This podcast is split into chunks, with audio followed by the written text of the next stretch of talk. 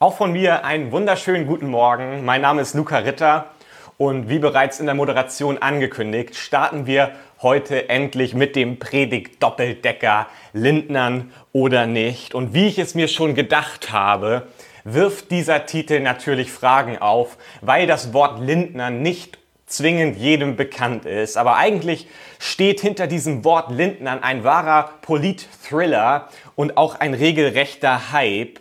Denn die Entstehung dieses Wortes, sie geht zurück oder steht im Zusammenhang mit dem bekannten Politiker Christian Lindner, dem Bundesvorsitzenden der FDP. Vielleicht erinnert sich der ein oder andere noch, denn im September 2017 hatte die FDP es geschafft, in den Wahlen erneut oder wieder nach einer Pause in den Deutschen Bundestag einzuziehen. Und so fand sich die FDP kurz darauf in Sondierungsgesprächen wieder mit der CDU, CSU und den Grünen. Und so folgten dann also ganz spannende Verhandlungswochen und diese Sondierungsgespräche um eine Jamaika-Koalition, benannt nach den Farben der Partei, die sich auch in der Flagge von Jamaika wiederfinden. Diese Verhandlungen, sie dauerten also vier Wochen an und der Großteil der Bevölkerung ging eigentlich davon aus, dass es zu einer erfolgreichen Verhandlung kommen wird. Und doch überraschend scheiterten die Sondierungsgespräche und dann passierte es in einer kalten Novembernacht 2000 2017, nach langen Verhandlungen, tritt Christian Lindner zusammen mit seinen Unterhändlern vor die Kameras nach draußen und er bringt in einem entscheidenden Satz zum Ausdruck, nein, es hat nicht gereicht, es wird keine Jamaika-Koalition geben. Und dann sagte er diesen Satz, der dann durch die Medien ging, es ist besser nicht zu regieren, als falsch zu regieren.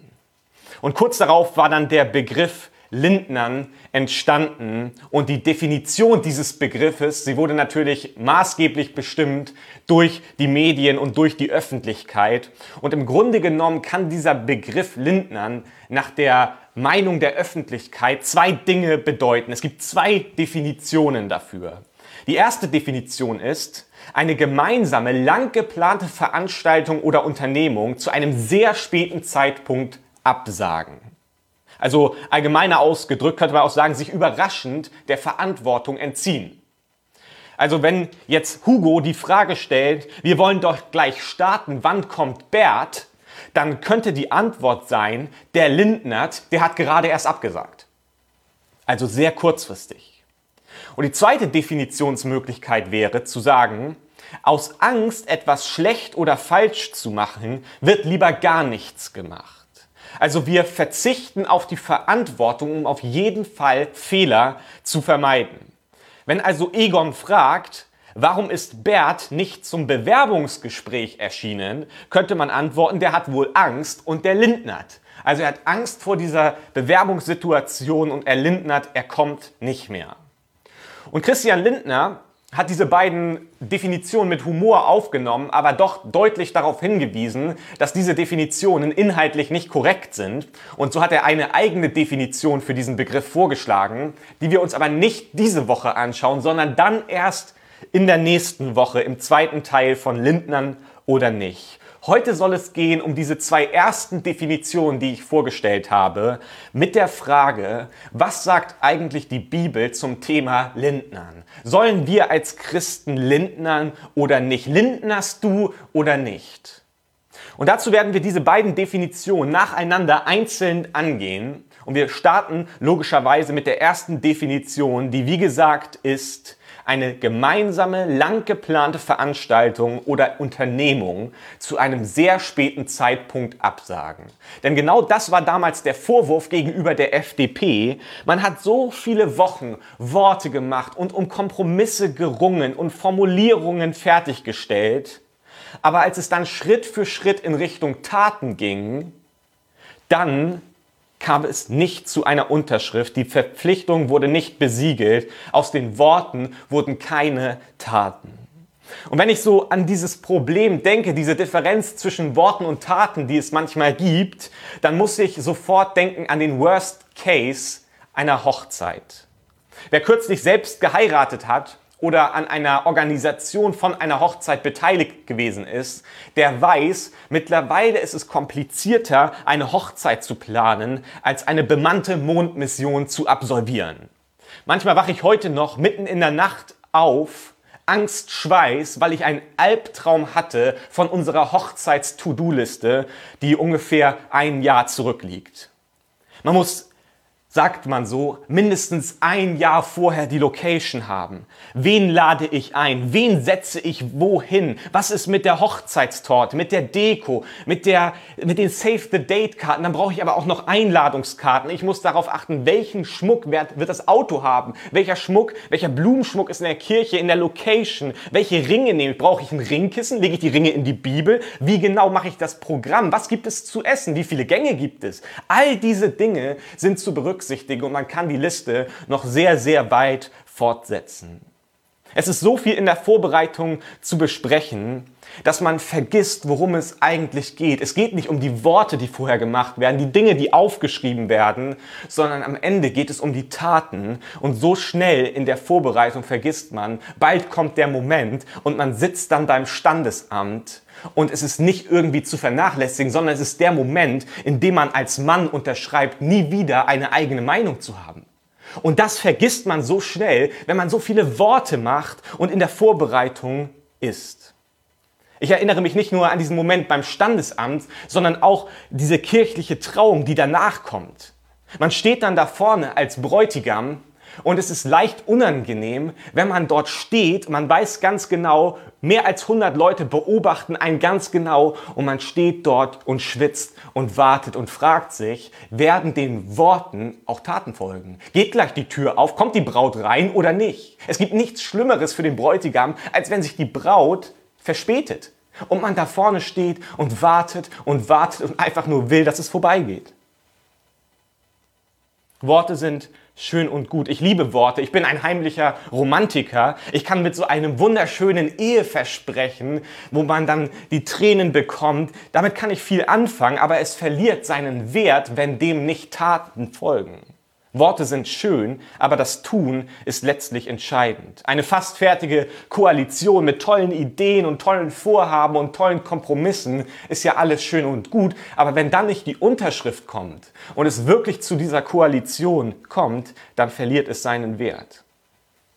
In Matthäus 21 befindet sich Jesus wieder einmal in einer Auseinandersetzung mit jüdischen Gelehrten und mit Priestern. Und im Laufe dieser Unterhaltung führt Jesus das Gespräch dann zu einer Frage, verbunden mit einer Geschichte. Wir lesen dort ab Vers 28. Was sagt ihr dazu? Ein Mann hatte zwei Söhne. Er bat den ersten, mein Sohn, arbeite heute in unserem Weinberg. Ich will aber nicht, entgegnete dieser. Später tat es ihm leid und er ging doch an die Arbeit. Auch den zweiten Sohn forderte der Vater auf, im Weinberg zu arbeiten. Ja, Herr, antwortete er, doch er ging nicht hin. Wer von den beiden Söhnen hat nun getan, was der Vater wollte? Sie antworteten, der Erste natürlich. Da sagte Jesus, ich versichere euch, die betrügerischen Zolleinnehmer und die Huren kommen eher in Gottes Reich als ihr. Johannes der Täufer kam zu euch und zeigte, was Gottes Wille ist, aber ihr habt ihm keinen Glauben geschenkt. Die Zolleinnehmer und Huren dagegen folgten seinem Ruf. Und obwohl ihr das gesehen habt, kamt ihr nicht zur Besinnung und wolltet immer noch nicht auf ihn hören. Also in dieser Geschichte gibt es zwei Söhne und der eine sagt zu seinem Vater, dass er nicht im Weinberg mitarbeiten wird. Und kurz darauf bereut er seine Antwort und er geht doch hin und hilft mit. Der andere Sohn scheint irgendwie auf dem ersten Blick besser zu sein, denn er sagt, ja, er ist bereit mitzuhelfen im Weinberg, aber dann entscheidet er sich um und packt doch nicht mit an. Und wenn man sich diese Geschichte so durchliest, dann merkt man, einfach sind beide Söhne in ihrer Reaktion eigentlich nicht. Sie entsprechen beide nicht dem, was eigentlich die ideale Lösung ist. Ideal wäre, dass man sich auf ihre Worte verlassen kann, dass sie beide sagen, ja, wir machen mit und dass sie dann auch beide auftauchen und mit anpacken im Weinberg. Das ist so diese ideale Lösung, von der wir auch lesen von Jesus in Matthäus 5, Vers 37, als er sagt, euer Ja sei ein Ja und euer Nein ein Nein. Alles, was darüber hinausgeht, stammt vom Bösen. Das ist also die Aufforderung an uns. Sei maximal verbindlich. Wenn du sagst, ja, ich mache es, dann tu es auch. Und wenn du sagst, nein, dann lass es. Ja ist Ja und Nein ist Nein. Und das ist so eine aktuelle Aufforderung, weil wir ja in einer Zeit leben, in der Unverbindlichkeit mehr und mehr die Regel wird. Aber diese beiden Söhne, sie sind in ihren Worten nicht so sehr zuverlässig, aber Jesus scheint es nicht primär darum zu gehen. Es geht ihm um einen anderen Aspekt. Worum es ihm geht, ist das Tun. Die Frage ist nicht, wer von den beiden hat gesagt, dass er den Willen des Vaters tut, sondern wer hat den Willen des Vaters am Ende wirklich getan. Nicht wer hat was gesagt, sondern wer hat was getan. Das ist die entscheidende Frage und die Antwort ist ganz richtig. Der erste Sohn hat den Willen des Vaters getan. Es ist dieser Vorrang des Tuns vor dem Reden. Das könnte so die Überschrift sein. Darum geht es. Ein Ja oder Nein ist wichtig, aber entscheidend ist letztendlich das Resultat. Die eigentliche Entscheidung fällt beim Tun, könnte man sagen. Nicht dabei, was ich sage, das ist vielleicht ein erster wichtiger Schritt, aber die wirkliche Entscheidung, sie fällt dann bei der Handlung. Und wenn wir das von Jesus lernen würden als Christen, dann müssten wir uns nicht so oft den Vorwurf gefallen lassen, dass wir Heuchler sind. Dass wir immer ganz fromm daherreden und uns so eine Maske aufsetzen, die möglichst gut aussieht, aber letztlich leben wir nicht wirklich anders. Wir handeln so, wie wir es für richtig halten. Als Johannes der Täufer, der also kurz vor Jesus wirkte, auftrat, als er in der Wüste eine Botschaft predigte, da sagte er, kehrt um, verändert euer Leben. Wir lesen davon in Matthäus 3, Verse 1 bis 2. In jener Zeit fing Johannes der Täufer an, in der judäischen Wüste zu predigen. Er rief, kehrt um zu Gott, denn Gottes himmlisches Reich ist nahe. Und das war so die Aufforderung und auffällig ist, dass die Priester und die Schriftgelehrten, die so gut darin waren, fromme Worte zu machen und ganz viele Vorschriften aufzuschreiben und die Latte möglichst hoch zu legen, dass sie selbst nicht danach lebten. Und dann kamen die Sünder und sie hörten die Botschaft von Johannes und sie erkannten, ja, wir müssen unser Leben ändern, wir wollen Gott nachfolgen und wir wollen anders leben und sie taten es auch. Es geht um das Tun. Die Frage ist, Redest du nur oder lebst du auch? Jetzt gerade in der Corona-Krise hört man immer wieder dieses Gerede darüber, ja, diese Krise wird unser Land, unsere Gesellschaft verändern. Wir werden viel mehr Zusammenhalt leben, mehr Solidarität. Wir erkennen endlich, worauf es wirklich ankommt. Und so werden wir nach der Corona-Krise ganz andere Werte haben. Und es ist interessant, was der legendäre Fußballtrainer Thomas Schaaf jetzt gerade in einem Interview dazu sagte, als er Zweifel daran äußerte, ob wir wirklich die Rückschlüsse ziehen und den Worten, die wir jetzt machen, in dieser Krisensituation auch Taten folgen lassen. Er erinnerte an den tragischen Selbstmord von Nationaltorhüter Robert Enke 2009. Ich zitiere ihn aus diesem Interview. Ich kann mich noch sehr gut an die Situation erinnern, als viele von uns in Hannover im Stadion gesessen haben, um uns von Robert Enke zu verabschieden. Jeder war sehr betroffen, jeder hat gesagt, jetzt muss sich etwas ändern. Und ja, es hat sich einiges bewegt. Ob das aber nachhaltig genug war? Wäre es dann möglich, dass Spieler mit dem Tod bedroht werden, wie es kürzlich Hanno Behrens und Lukas Mühl vom 1. FC Nürnberg widerfahren ist? Oder dass Schalkes Alexander Nübel von den eigenen Fans so attackiert wird, dass er nach dem Spiel gegen Köln den Tränen nahe war? Also wir merken, erst werden viele Worte gemacht, so etwas darf nie wieder passieren, dass wir Fußballspieler zum Beispiel so unter Druck setzen durch Kritik, dass sie bis in den Selbstmord getrieben werden und jetzt ein paar Jahre später merken wir, es ist immer noch so der Fall, dass Fußballspieler teilweise aufs Schlimmste beleidigt werden, wenn sie nicht die Leistung abrufen oder den Verein wechseln. Erleben wir also nach der Corona-Krise wirklich eine Veränderung der Gesellschaft oder wird es relativ schnell so weitergehen wie bisher? Ich stelle mir die Frage, wie gehen wir als Christen mit dieser oftmals auftretenden Differenz um zwischen Worten und Taten? Es zu sagen ist schön, aber was passiert dann wirklich?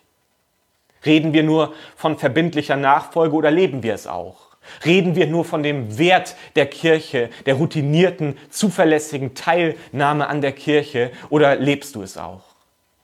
Reden wir nur von Berufung oder lebst du in deiner Berufung? Reden wir nur von Großzügigkeit oder leben wir Großzügigkeit? Man könnte auch fragen, reden wir nur von der Bereitschaft, sich übervorteilen zu lassen, zu vergeben, die, den Frieden nachzujagen oder leben wir das alles auch? Erzählen wir nur, dass wir neue Gewohnheiten antrainieren wollen oder jetzt heute, gerade jetzt in diesem Moment, lebst du auch wirklich andere Gewohnheiten? Am Ende ist genau das die Frage. Nicht das, was wir sagen, ist letztlich ausschlaggebend, sondern das, was wir dann wirklich tun. Und am besten ist, wenn beides zusammenkommt, dass wir gute Dinge aussprechen und sagen und gleichzeitig auch diese guten Dinge tun. Das ist also dieser erste Aspekt von Lindnern und die Erkenntnis ist eigentlich, nein, in diesem Sinne sollten wir nicht lindnern. Man sollte sich auf unsere Worte verlassen können. Wir sollten nicht im letzten Moment dann doch sagen, nee, ich bin raus, ich mache nicht mehr mit. Und die zweite Definition der Öffentlichkeit zum Begriff Lindnern ist, aus Angst, etwas schlecht oder falsch zu machen, wird lieber gar nichts gemacht. Also diese Ängstlichkeit, wo ich sage, nein, ich übernehme keine Verantwortung, dann kann ich auch keine Fehler machen. Dieses, dieses Problem oder diese Definition, sie kommt mir bekannt vor, nicht von meiner Hochzeit, sondern von dem ersten Date, was einige Zeit vorher gewesen ist. Bei diesem Date traten eigentlich zwei Hauptprobleme auf.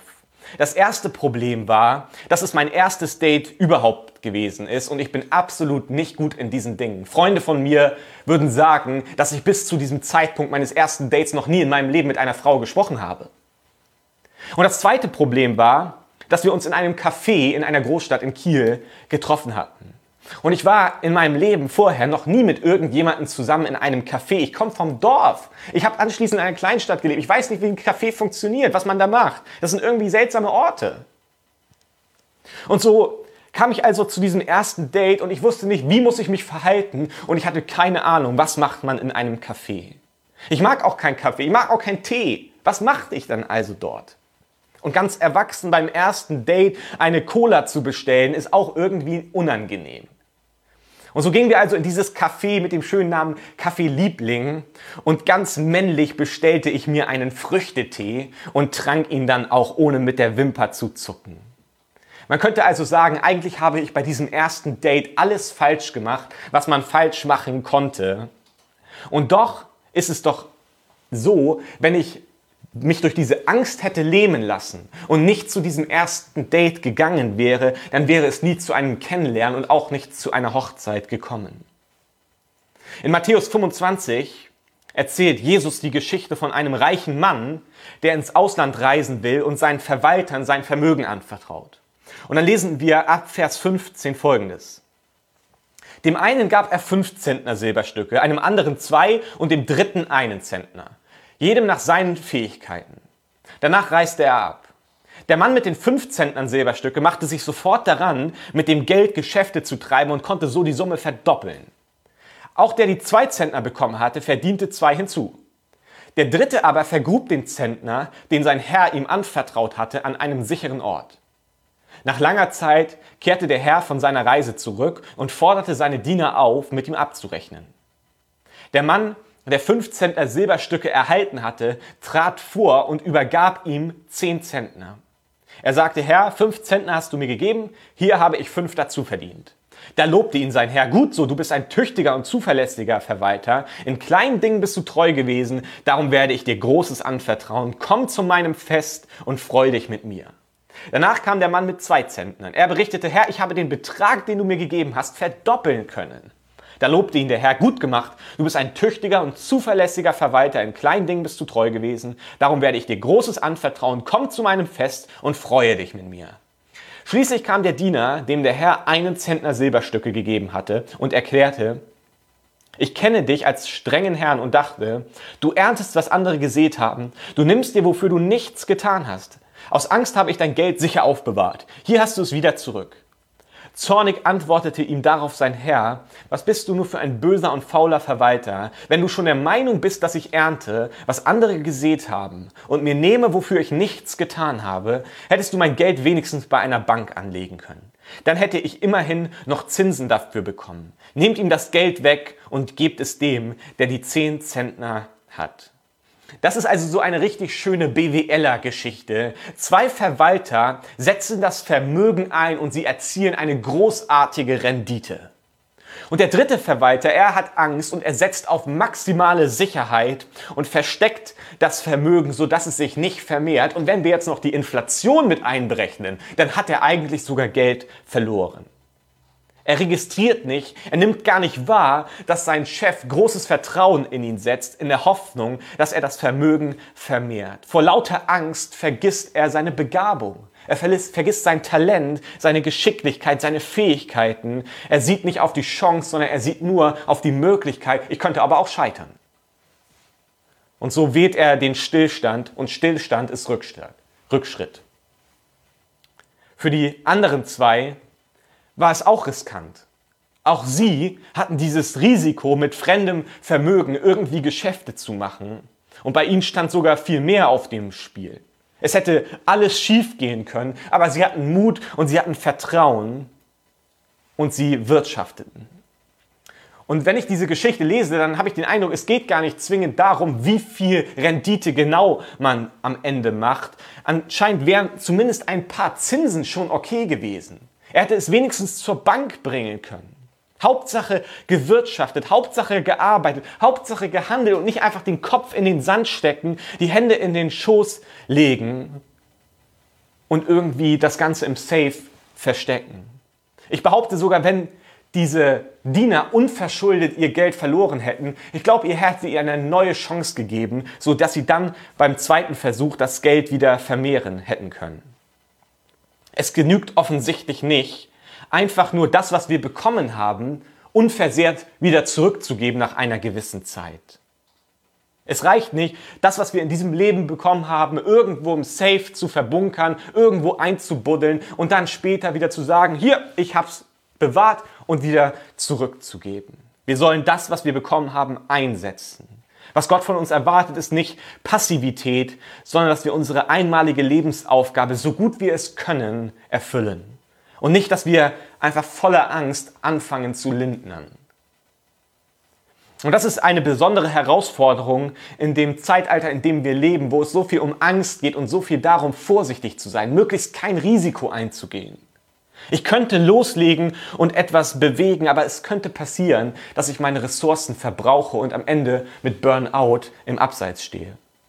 Ja, ich könnte loslegen und etwas bewegen, aber vielleicht tut sich noch eine bessere Chance auf. Also bewahre ich erstmal das, was ich bekommen habe, lege es zur Seite und warte, bis die großartige Chance kommt. Ja, ich könnte etwas bewegen, ich könnte endlich loslegen, ich könnte aktiv werden. Aber was ist, wenn ich für diese Aufgabe überqualifiziert bin? Dann kommt später auf mich zu, wenn diese Qualifikation erreicht ist, die ich habe. Ich könnte loslegen, ich könnte etwas bewegen, aber ich weiß nicht, ob das meine Berufung ist. Darüber muss ich erstmal beten.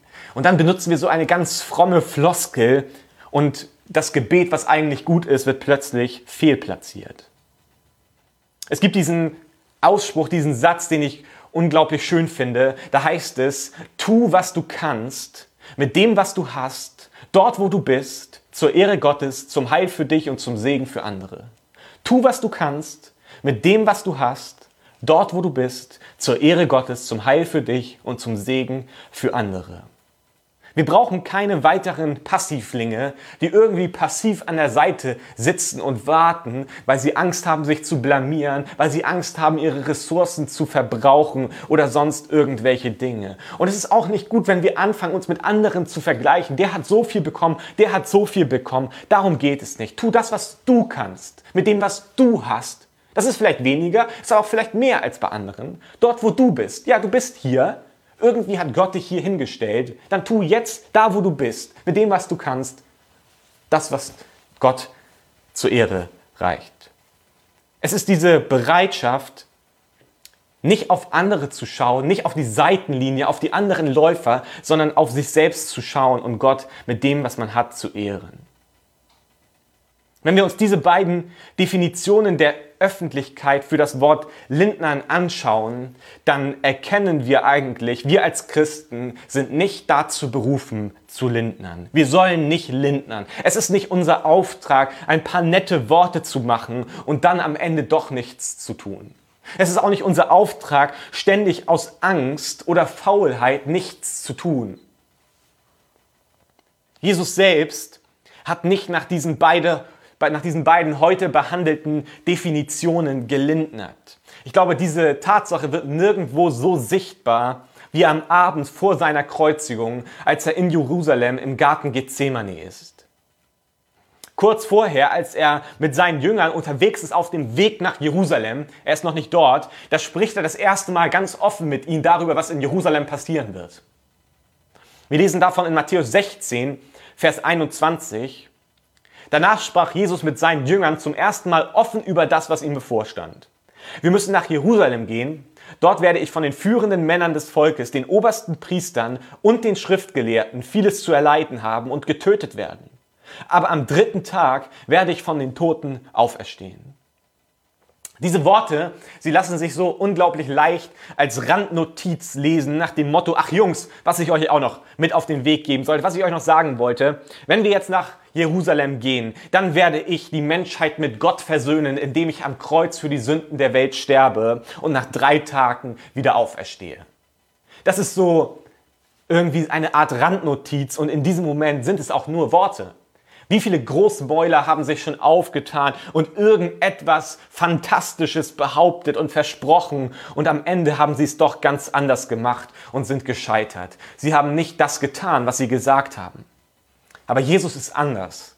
Wir erkennen, dass er seinen Worten Taten folgen lässt. Er geht nämlich nach Jerusalem. Er biegt nicht vorher ab nach links oder rechts. Er geht nicht durch Jerusalem hindurch, sondern er geht nach Jerusalem. Und es kommt dieser Moment, in dem sein Leiden beginnen wird. Und es ist am Abend vor der Kreuzigung. Und Jesus geht mit seinen Jüngern noch einmal gemeinsam zum Ölberg und dort an den Garten Gethsemane. Ich kann mir das richtig vorstellen beim Fackelschein, wie sie dort sind. Und dann lesen wir in Lukas 22 ab Vers 40. Dort angekommen sagte er zu ihnen, betet darum, dass ihr der kommenden Versuchung widerstehen könnt. Er entfernte sich ein kleines Stück von ihnen, kniete nieder und betete. Vater, wenn es dein Wille ist, dann lass diesen bitteren Kelch des Leidens an mir vorübergehen. Aber nicht was ich will, sondern was du willst, soll geschehen. Da erschien ein Engel vom Himmel und gab ihm neue Kraft. Jesus litt Todesängste und betete so eindringlich, dass sein Schweiß wie Blut auf die Erde tropfte. Als er nach dem Gebet aufstand und zu seinen Jüngern zurückkehrte, sah er, dass sie eingeschlafen waren erschöpft von ihren Sorgen und ihrer Trauer. Jesus weckte sie auf und rief, warum schlaft ihr? Steht auf und betet, damit ihr der Versuchung widerstehen könnt.